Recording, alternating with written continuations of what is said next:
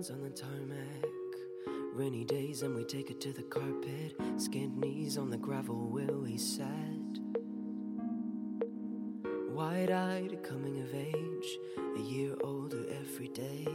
We grew up without looking. 嗨，各位小伙伴们，大家早上好，我是姚老师，欢迎大家来到今天这一期的英语口语每日养成。 今天这期节目当中呢，我们来学习这样一段非常简短的对话，依旧呢是来自于《绝望的主妇》第一季第十六集。And how much is this gonna cost? I'll do the job for you at cost, but you're still looking at six, seven grand minimum. And how much is this going to cost? I'll do the job for you at cost, but you're still looking at six, seven grand minimum. And how much is this gonna cost? I'll do the job for you at cost, but you're still looking at six, seven grand minimum. 这里多少钱呢？我只收你们成本价，但是你们呢还是至少需要准备六七千美元。And how much is this gonna cost? I'll do the job for you at cost, but you're still looking at six, seven grand minimum. 在这段对话当中呢，开头的位置 and how 可以做一个不完全失去爆破， 可以读成 and how，and how，and how。much is 可以选择做连读，会变成 and how much is，and how much is。第二句话当中，job for 可以选择做一个不完全失去爆破，可以变成 job for，job for。再来往后面看，at cost 当中呢，可以有一个完全失去爆破，会变成 at cost，at cost。 末尾的位置，looking at six 这三个单词出现在一起的时候呢，前两者当中可以选择做连读，会变成 looking at，looking at。而 at 和 six 出现在一起的时候呢，可以做一个不完全失去爆破。那么这三个单词连在一起呢，我们可以读成是 looking at six，looking at six。这得多少钱呢？我只收你们成本价，但是呢，你们还是至少需要准备六七千美元。Gabrielle! What? Hey, Gabrielle! I think we got a problem here. I can't hear you. I said I think we got a problem. The water's backing up here. What? Sewage? Yeah, that's sewage. So, uh, Mike, the suspense is killing us. Why don't you just tell us the bad news? Well, your outtake pipe's completely corroded. That's why it collapsed. I'm gonna have to tear it out and repipe the whole system. And how much is this going to cost?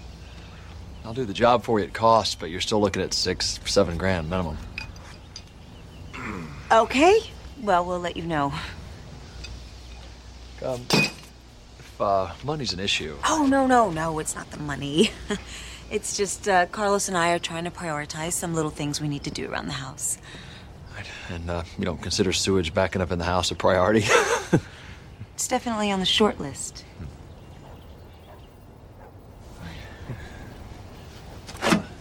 kind of surprised you called me. Why? Well, um, ever since my arrest, nobody around here seems to want to have much to do with me.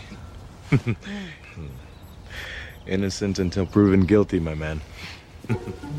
今天节目当中呢，我们重点学习这样一个表达，叫做 at cost。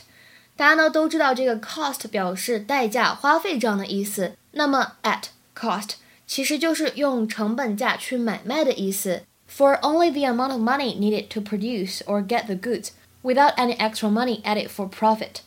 所以呢，就是没有多余的这个附加价值，就是成本价。其实更简单一点，我们可以直接说 without a profit。Without a profit 就是没有盈利。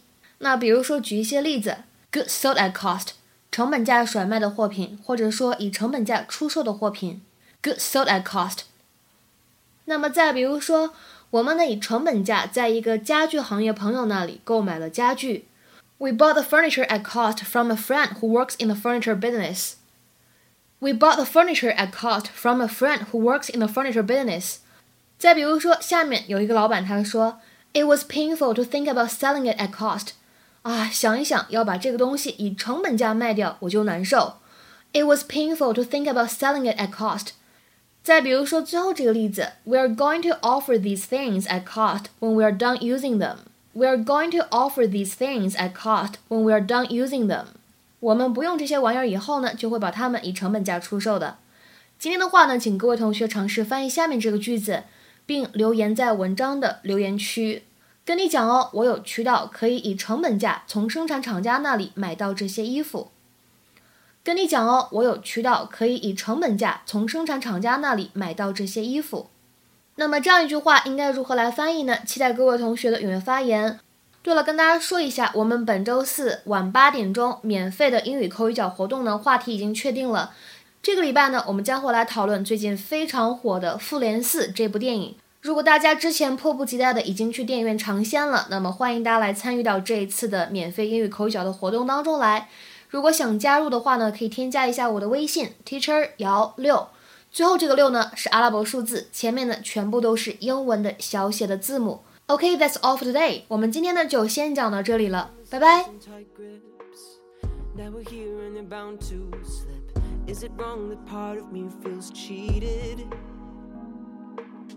Now I wish I understood. I traded easiness for adulthood. At the surface, we got what we wanted. Like a taste of caffeine.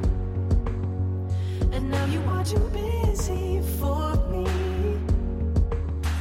But this is everything we wanted. This is everything we wanted.